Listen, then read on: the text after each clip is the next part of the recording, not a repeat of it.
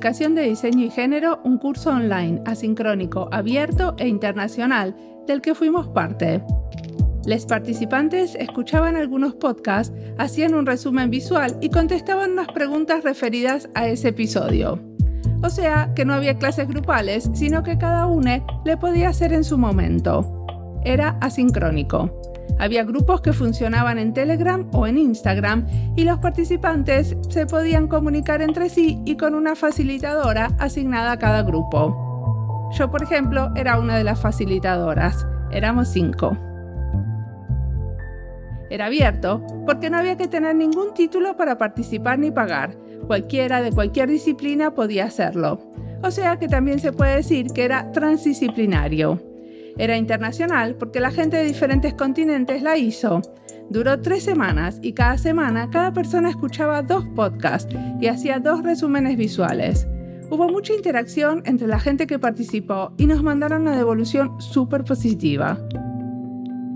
Para mí personalmente fue un experimento interesante y a partir de ese caso quise reflexionar sobre el futuro de la educación del diseño. Justamente me interesa pensar cómo podemos hacer experiencias en la educación formal que sean abiertas, transdisciplinarias, internacionales y asincrónicas. Invité a pensar conmigo a cinco educadores de diferentes universidades latinoamericanas. El evento está en YouTube, en el canal de Diseño y Diáspora. Se llamó El futuro de la educación en diseño. Ahora vayamos al episodio de hoy. Antonio Solano Román hace diseño de experiencia y visualización de datos en salud. Es costarricense, o tico, y vive en Estados Unidos. Las infografías que hace no son solo para comunicar los resultados de un estudio, sino también herramientas de análisis. Mi nombre es Mariana Salgado, esto es Diseño y Diáspora.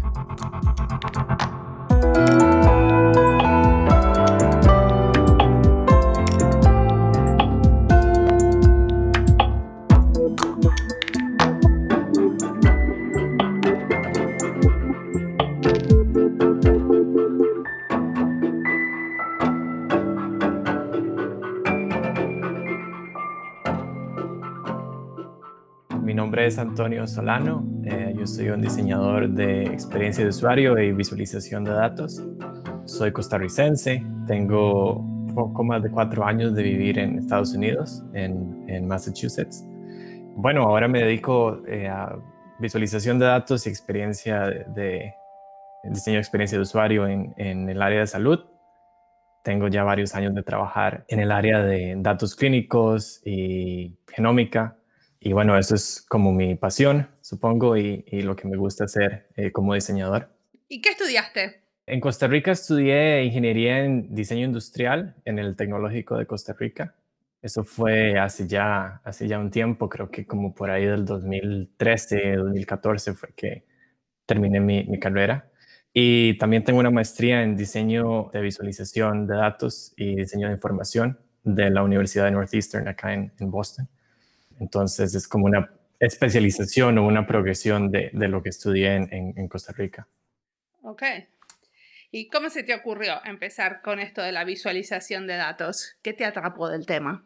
Pues realmente cuando decidí estudiar ingeniería en diseño industrial, yo creí que iba a terminar diseñando pues productos físicos, ¿no? O sea, cosas, eh, objetos.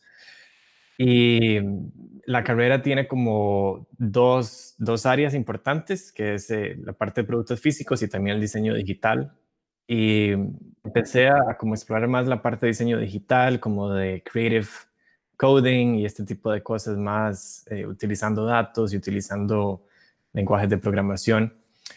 Y realmente fue cuando la, carrera en, Costa Rica tiene como unos convenios con varias universidades en, Europa y hay una universidad en Austria que se llama eh, la Universidad de Ciencias Aplicadas de Vorarlberg y yo hice un, semestre ahí. Bueno, me acuerdo que la biblioteca tenía una sección enorme, ¿verdad?, de, diseño y me topé con un libro de, Manuel Lima, que es un diseñador de información que era sobre visualización de datos. Yo hasta ese momento no conocía mucho sobre visualización de datos y pues no sé, algo me atrapó, me encantó como trabajar con datos y ver estas visualizaciones y estas eh, infografías y digamos cosas súper complejas, ¿verdad?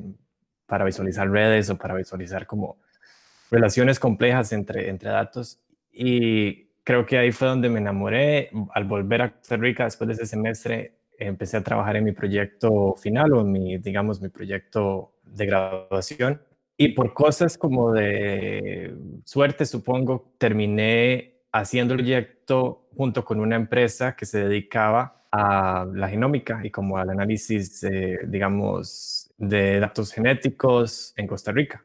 Entonces ahí fue donde como que se mezclaron las dos cosas que ahora es, que ahora es como lo que hago, que es la parte de diseño y también la parte como de clínica o de, digamos, análisis de datos científicos. A mí una cosa que me súper atrapó cuando vi lo que vos trabajabas es que vos no, no haces visualizaciones, porque yo entrevisté a muchos que hacen visualizaciones en, diarios eh, o periódicos, entonces las visualizaciones están hechas para un público general, ¿no? Para comunicar algunas cosas como, qué sé yo, los síntomas del coronavirus y al público general. Pero lo que yo vi en tu trabajo que era muy interesante es que participaste en, el desarrollo de algunas herramientas de visualización para investigadores. ¿Me contás algún caso? Claro, sí. Em, puedo contar de dos, de dos casos. El, primero fue para ese proyecto de graduación en el tecnológico. Y, sí, efectivamente son, digamos, en visualización de datos hablamos como de, esa distinción que es visualizaciones para explicar un concepto o una idea y las visualizaciones que son para analizar datos o para, eh, digamos, responder a una pregunta de investigación. Y, estos proyectos siempre son en, colaboración, ¿verdad? Porque eh, ocupas expertos en los datos, ocupas eh, bioinformáticos, ocupas la gente que digamos, médicos o personal clínico, y, trabajamos juntos en, el desarrollo de esta aplicación, ¿verdad? En este caso estábamos buscando formas de visualizar mutaciones en genes asociados al cáncer de seno. Y e, es un proyecto, digamos, es un proceso muy interesante para mí y que me encanta hacer, que es sentarme con los investigadores y, y hacer como un tipo de diseño de servicios donde preguntas, bueno, ¿cuáles son, cuáles son tus objetivos? ¿Cuáles son las tareas? ¿Qué, qué tipo de investigación estás haciendo? Y a partir de esas, de esas, digamos, objetivos y tareas, empezar a diseñar una interfaz que incluye eh, visualizaciones de datos, ¿verdad? Entonces, ese proyecto participamos cuatro personas. ¿Quién lo financiaba esto, por ejemplo? Este proyecto no tenía financiamiento, o sea, era un proyecto que, y realmente eso es uno de los problemas que, que yo creo que hay en Latinoamérica en particular, donde ya de por sí la investigación científica tiene poco financiamiento y, incluir un presupuesto para un diseñador es impensable, ¿no? O sea, yo recuerdo que, que me reuní con, con investigadores de la Facultad de Biología de la Universidad de Costa Rica y ellos nunca habían hablado con un diseñador. O sea, ellos creían que, que yo venía de, de, otra carrera y, inclusive esa conversación fue muy, fue muy extraña porque no entendían qué hacía un diseñador tratando de ayudarles a ellos con su investigación en, en, el área del cáncer. Entonces ese proyecto en particular no tuvo financiamiento, pero cuando ya, bueno, vine acá a, a Estados Unidos, empecé a trabajar en, en, un instituto que se llama el Broad Institute, que es un instituto eh, que es afiliado tanto al MIT como a la Universidad de Harvard, y tienen un montón de laboratorios de investigación genómica. Entonces empecé a trabajar en un laboratorio de, investigación eh, de enfermedades infecciosas y, biología evolutiva. Y entonces ahí sí teníamos financiamiento, o sea, es decir, eh, teníamos pues funding de, de Harvard y a través de eso hicimos otro proyecto que, que en este caso era para el análisis genómico de virus, eh, de, secuencias virales. Y de nuevo, es un proyecto súper colaborativo donde nos reunimos con, con virólogos, con inmunólogos, con expertos en, en genómica de virus. Es obviamente un reto siempre, es decir, para mí yo tengo que sentarme, buscar un libro de biología o un libro de virología y empezar a tratar de entender por lo menos eh, los conceptos básicos, ¿verdad? Para yo poder tener esas conversaciones eh, y esas entrevistas, digamos, con, con los diferentes usuarios. Eh, pero es, descubrí que también me gusta mucho la biología, tal vez en otra vida hubiera sido médico o, biólogo. Entonces es algo que yo disfruto, es como, un, es como un buen reto. Y a la vez les enseñamos a estos científicos el proceso de diseño, ¿no? que es el proceso iterativo, que es la construcción de maquetas o de wireframes, eh, que hacemos pruebas de usabilidad. Entonces, al final, el, resultado, ¿verdad? Esta herramienta es mucho mejor que lo que ellos pueden hacer por sí mismos porque pues tiene todo el bagaje de, de, la teoría de diseño, de teoría de interfaces, digamos, human computer interaction y todo este tipo de cosas que obviamente hacen que la aplicación sea mucho más eh, accesible, eh, fácil de usar, eh, que tenga colores que funcionen para, para personas que tienen algún tipo de daltonismo. Todo ese tipo de cosas que obviamente un investigador no necesariamente considera a la hora de desarrollar alguna herramienta. Y decime una cosa, estas herramientas después se pueden replicar o se pueden, o sea, otros investigadores en otras partes del mundo también las pueden usar o están hechas tan específicamente para un grupo y un tipo de investigación que no se pueden reusar. Bueno, creo que depende del proyecto, pero en estos dos que te menciono, en, el tecnológico y el del Broad, la, la, idea era tener una herramienta generalizable, ¿no? Entonces, en el, en el proyecto tecnológico, eh, nos conectamos a una base de datos de genes que se llama Ensemble. Funcionaba para cualquier gen, cualquier gen que esté en la base de datos de genes humanos. Podías visualizar ahí las proteínas eh, y, las, y las mutaciones eh, de esas proteínas. Y para la herramienta que desarrollamos en Broad, cualquier secuencia de virus, digamos, hay virus que tienen unas secuencias muy cortitas, que son pequeñitos, ¿verdad? la, secuencia es, pues, digamos, la configuración genética, que son un montón de letras, ¿verdad? Y hay unos muy pequeños, ¿verdad? Que son más fáciles de manejar y hay unos muy, muy grandes. Y, desarrollamos la aplicación para que funcione con, con, un formato estándar de datos y que funcione para cualquier investigador que, que utilice ese formato. Y además de todo, ambas herramientas eran open source. Eh, entonces, digamos, alguien puede tomar ese código y expandirlo, puede modificarlo, puede contribuir. Esa iba a ser mi pregunta siguiente. ¿Cuánto, cuánto eh, de todo esto era compartible? Me la sacaste de la boca. Sí, sí, entonces eh, es común, creo yo, en, digamos, en, el, en el ámbito académico, que las herramientas tengan como una licencia de MIT o una licencia de Creative Commons, ¿verdad? Para que la gente pueda, pues, modificarlos para sus necesidades específicas o, utilizarlas sin, sin, ningún problema, digamos, de copyright. ¿Y sabes si las usaron otros? Tenemos pues datos de uso y tenemos también, alguna vez me escribieron algunos investigadores para pedirme acceso al, paper que publicamos o para contribuir a hacer alguna mejora al código, ¿verdad? Em, lo cual yo nunca esperé que sucediera, ¿verdad? Pero em, sí, sí, sí he hablado con algunos investigadores eh, de otras, digamos, fuera del Broad que utilizaron la herramienta. Claro. Y vos escribiste también eh, sobre esta experiencia conjuntamente con los investigadores que estabas trabajando. Sí, este, para, para estos dos proyectos escribimos artículos para una revista eh, que se llama Oxford Bioinformatics. Es una revista como especializada en, en herramientas bioinformáticas. Es un proceso, cuando lo empezamos en Costa Rica con aquel proyecto inicial, eh, nos tomó años, ¿verdad? Porque no, de nuevo no, tenemos, no teníamos financiamiento. Yo estaba trabajando, después de graduarme, trabajando en un trabajo, digamos, más tradicional como un diseñador de planta. Entonces era algo que hacíamos como de lado eh, y nos tomó mucho tiempo porque publicar es realmente difícil.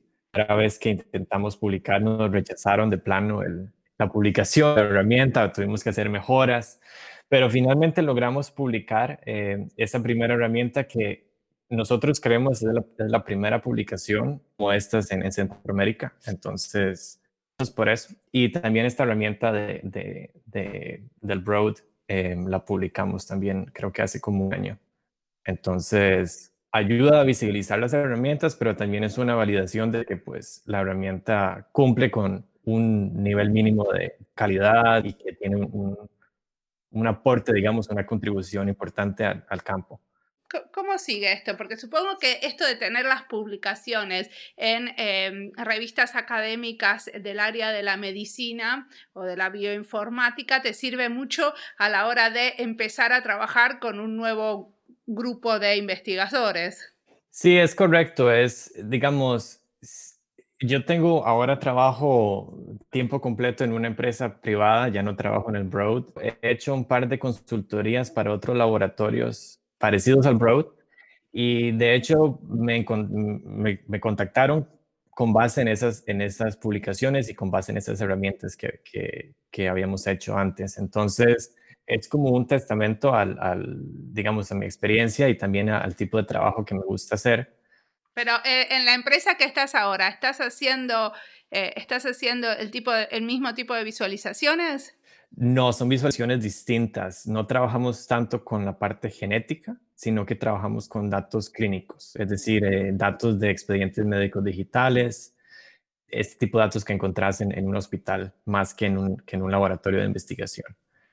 Entonces, como que ha cambiado un poco el, pero el, proceso es muy similar, ¿no? Porque igual tenemos usuarios expertos, una lista de tareas definidas y, ocupan accesar datos que son realmente densos, ¿no? Porque te puedes imaginar el historial médico de, un paciente, ¿verdad? Que tiene de todo.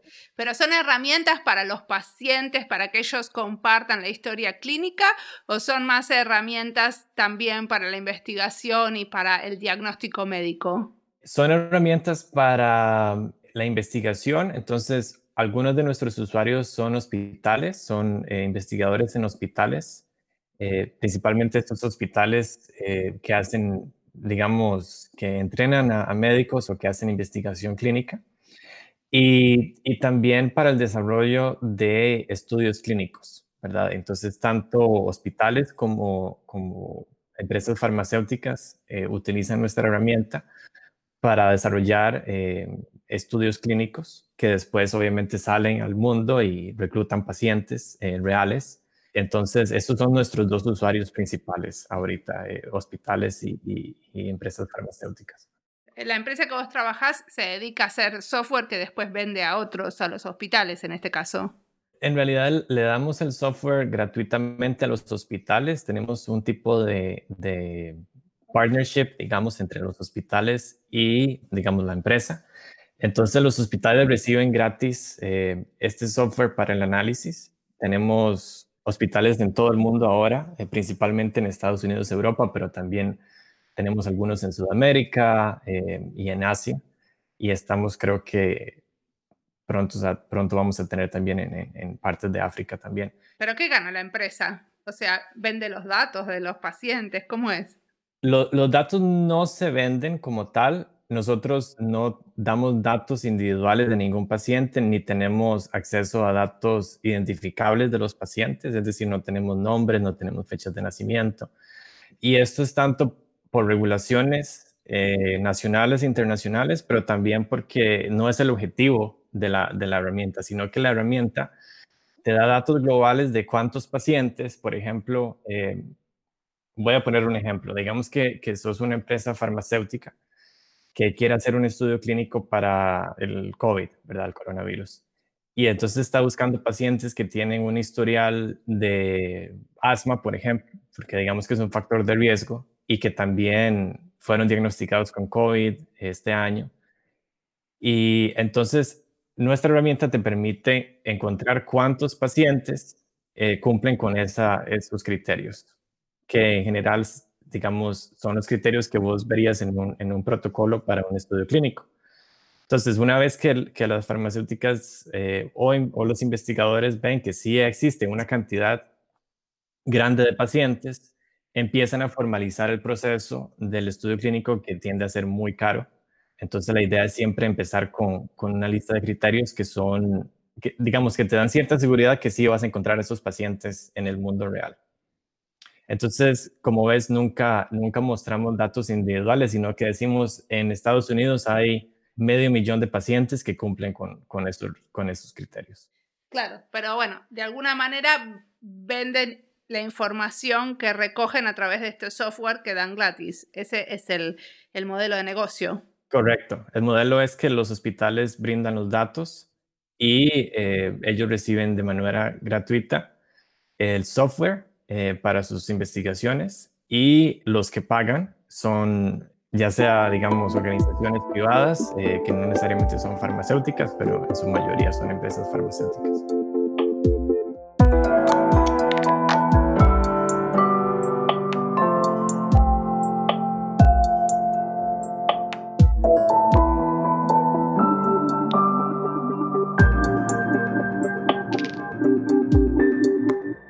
Entrevista va a ser parte de la lista Diseño y Salud, que si no la escucharon, se las recomiendo. Está bien jugosa. Y la encuentran en Spotify. También está la lista Costa Rica y Diseño, donde hay ocho ticos y ticas que cuentan sus experiencias desde diferentes rincones del mundo. Me encanta cuando Antonio dice que tiene que aprender biología, entender los conceptos y a la vez los científicos aprenden sobre el proceso de diseño, la maquetación y los prototipos. A mí me pasa lo mismo en mi trabajo, estoy todo el tiempo aprendiendo. En mi caso, aprendo sobre inmigración, porque trabajo mucho para el Departamento de Inmigración dentro del Ministerio. Y es un tema tan complejo, con tantas aristas, contradicciones y limitaciones. Creo que la complejidad me atrapa, no solo lo de trabajar para que la vida de los inmigrantes sea más digna. Bueno, son las dos cosas, pero aunque cada vez aprendo más, me siento más perdida en algunas conversaciones donde se hila bien fino en los detalles de las leyes. Sigamos escuchando a Antonio, otro enamorado de la complejidad.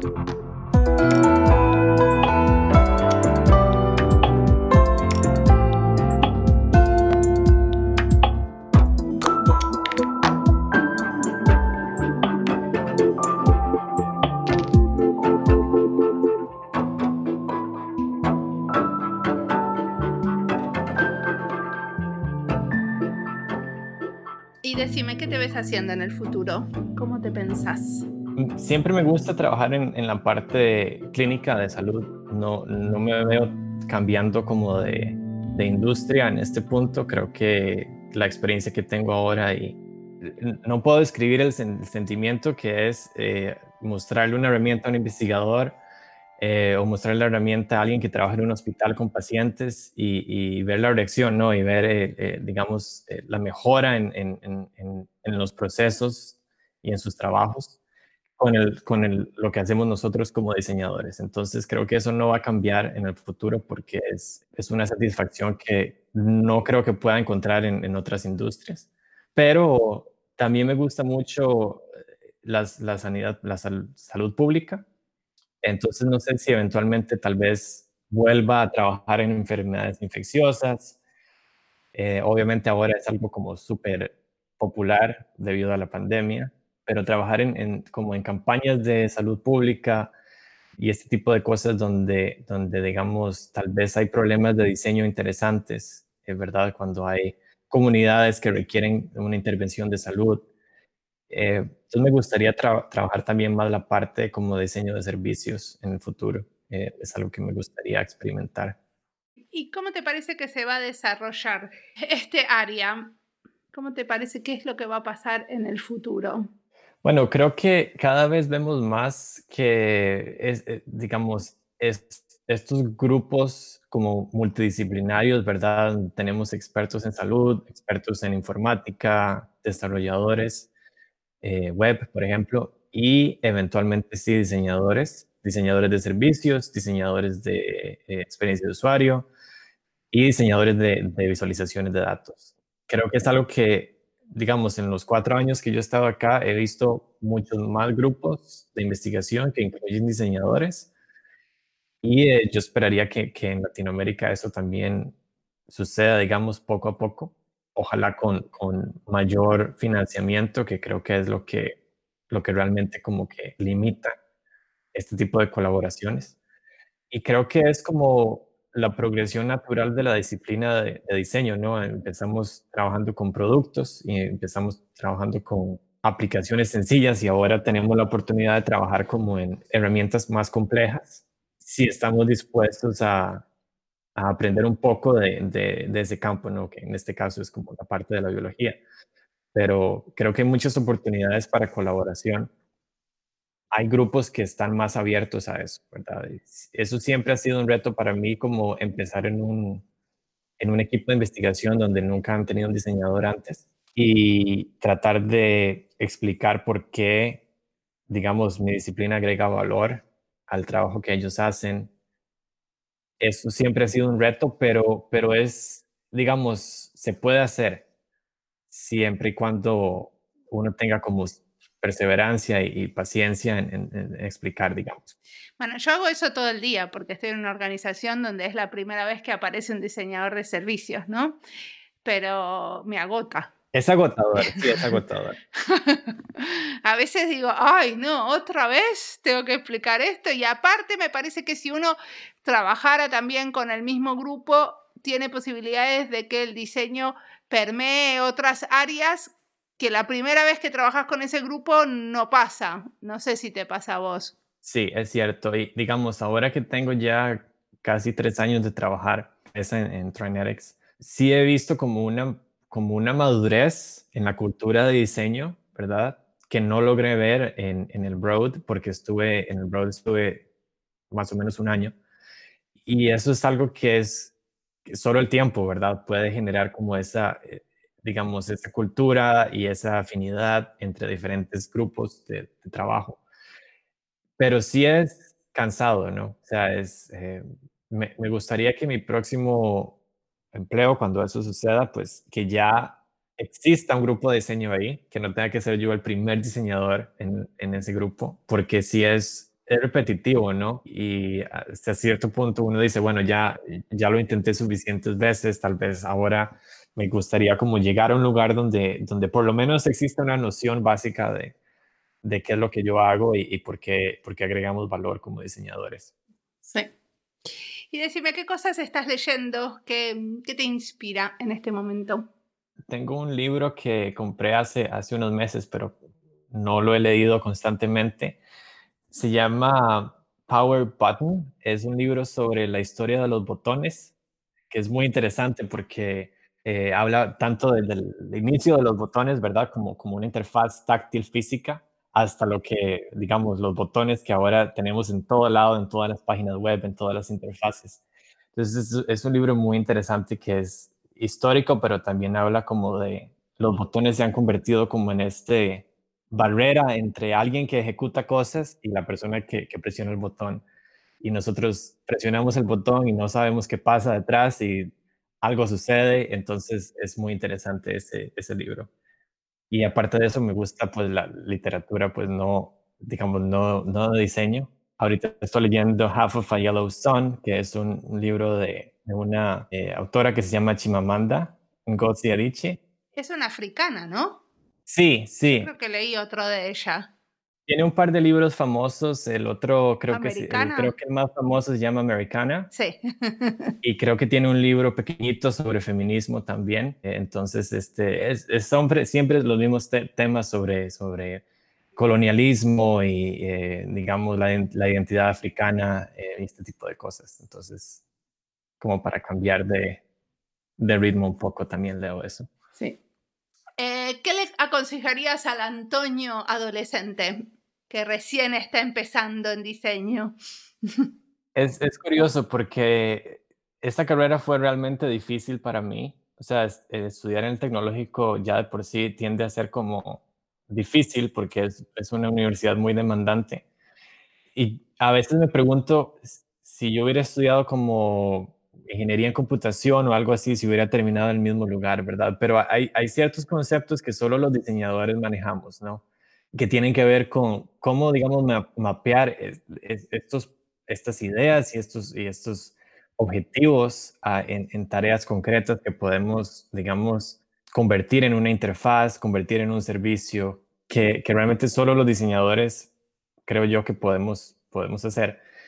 Creo que la, digamos, el consejo sería no intentar diseñar productos del todo y solo dedicar, dedicarme a la parte digital. Eh, obviamente hay una necesidad para diseñar productos, no digo que, no es importante, pero no es, no lo mío y, por muchos años creo que intenté trabajar en el diseño de productos físicos cuando no era lo que, lo que me gustaba realmente, solo que no lo sabía en ese entonces. ¿Y por qué insistías con eso si no te gustaba?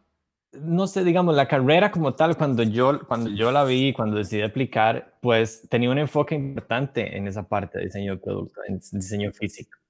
Y pues yo pensé que, que eso era lo que quería hacer, pero en realidad lo más interesante de la carrera no es el desarrollo de productos como tal, sino los conceptos de diseño que se, que se enseñan en cualquier carrera de diseño, ¿no? Que tienen que ver con, con cómo tomas una idea que es súper nebulosa y, no concreta y, llegas a una solución, ¿no? ¿Verdad? Es como ese problem solving activity que tienen las, las disciplinas de diseño que es lo que realmente me, digamos, me motiva todos los días. Es, digamos, tenemos un problema complejo de, qué sé yo, cómo analizamos 10.000 secuencias virales en una pantalla de 13 pulgadas, ¿verdad? Y, y cómo, cómo logramos, pues, hacer algo que cognitivamente no sature al usuario, que funcione en web, que sea accesible, que la gente pueda compartir, que funcione con todos los formatos estándar. Ese tipo de, trabajo, ¿verdad? De, como solución de problemas es lo que realmente me apasiona sobre, sobre ser diseñador. Y si tuvieras que elegir un objeto o producto que te identifica como diseñador, ¿cuál elegirías? Puede ser un poco extraño, pero hay un, hay un cepillo de dientes eléctrico que se llama Quip, tal vez después lo buscas, y es muy interesante porque yo creciendo en, en, en, Costa Rica siempre usé cepillos manuales, ¿verdad? Eso es lo más común en Costa Rica. Y al llegar acá, eh, pues no sé, decidí comprar un cepillo eléctrico, pero era, era demasiado intenso, ¿no? Es de estos cepillos como grandes y, era demasiado fuerte para mis dientes, o sea, no, no lo soporté. Y después salió esta marca que se llama Quip, que es realmente un cepillo que se ve como un cepillo normal, o sea, es, pequeño, es delgado, pero tiene una batería dentro y se mueve un poquito. Y ellos diseñaron como toda una identidad de marca alrededor de, del cepillo de dientes, que entonces todos los meses que te mandan una, una batería nueva, viene como un, un librito pequeño con tips para tener como una sonrisa saludable y ese tipo de cosas. Y es todo como súper feliz, ¿verdad? Que, que, la idea de ir a comprar un cepillo de dientes a la farmacia. Entonces, me encanta como tanto el diseño, la estética del, del, cepillo como tal, porque tiene como una parte de, metal cepillado. ¿Y dónde lo compras si no lo compras en la farmacia? Por internet, es como un servicio, es como un servicio de suscripción. Básicamente compras por internet el cepillo y cada, no sé, creo que cada tres meses te, envían hilo dental y, y una batería y una cabeza nueva para el cepillo. O sea que si te sobra el hilo dental es que no hiciste la tarea propiamente. Exacto, exacto.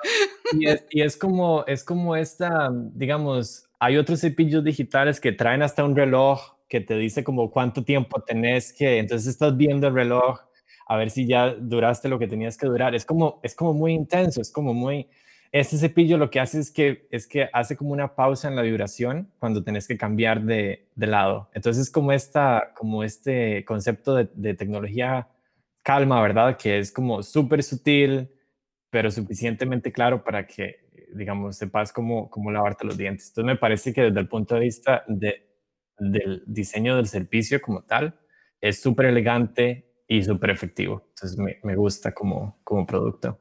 Muy interesante pensar un servicio de diente como un servicio. No se me hubiera ocurrido.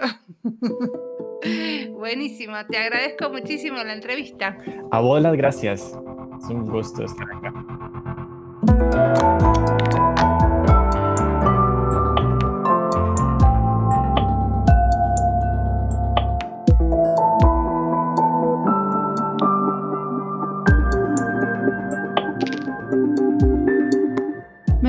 Esta entrevista porque de una manera muy diferente hago algo muy parecido. Ofrecer herramientas para visualizar a mis colegas y usarlas para analizar temas complejos. En mi caso las herramientas a veces son muy simples, como usar Miro o Mural, pero en el contexto que trabajo son muy nuevas y hacen que se puedan analizar datos o hacer tormentas de ideas de una manera muy efectiva y en colaboración. La herramienta en realidad es un medio, pero no es el fin, porque no estamos desarrollando herramientas, como en el caso de Antonio, sino usándolas de una nueva manera que nos pueda ofrecer nuevas rendijas y encontrar por ahí por donde podemos hacer algo diferente. Sobre el desarrollo de herramientas podríamos hablar más. Muchos diseñadores desarrollan herramientas como canvases o plantillas para un taller, o tarjetas o cartas o juegos, y muchas veces las tratamos de proponer y compartir. Son herramientas que sirven. Como parte del proceso de maduración de la cultura del diseño en una organización, es normal que también desarrollen sus propias herramientas que enfatizan su manera de hacer, su vocabulario y la manera de nombrar las cosas. Yo uso muchas herramientas hechas por otros también y las traduzco al finés. Y hay tanto que pasa en esa traducción, que no es una traducción entre lenguas, sino también entre la cultura de la organización donde nació la plantilla o la herramienta y la que la adopta. Sobre traducciones y adopciones seguiremos hablando. Como siempre, la música del podcast es de Antonio Zimmerman. El diseño de sonido es de Julián Pereira. Este podcast está publicado con licencias para el bien común con atribución. Esto fue Diseño y Diáspora. Pueden seguirnos en nuestras redes sociales en YouTube, Instagram y Twitter o visitar nuestra página web diseñoydiaspora.org. No olviden recomendarnos. Nos escuchamos en la próxima.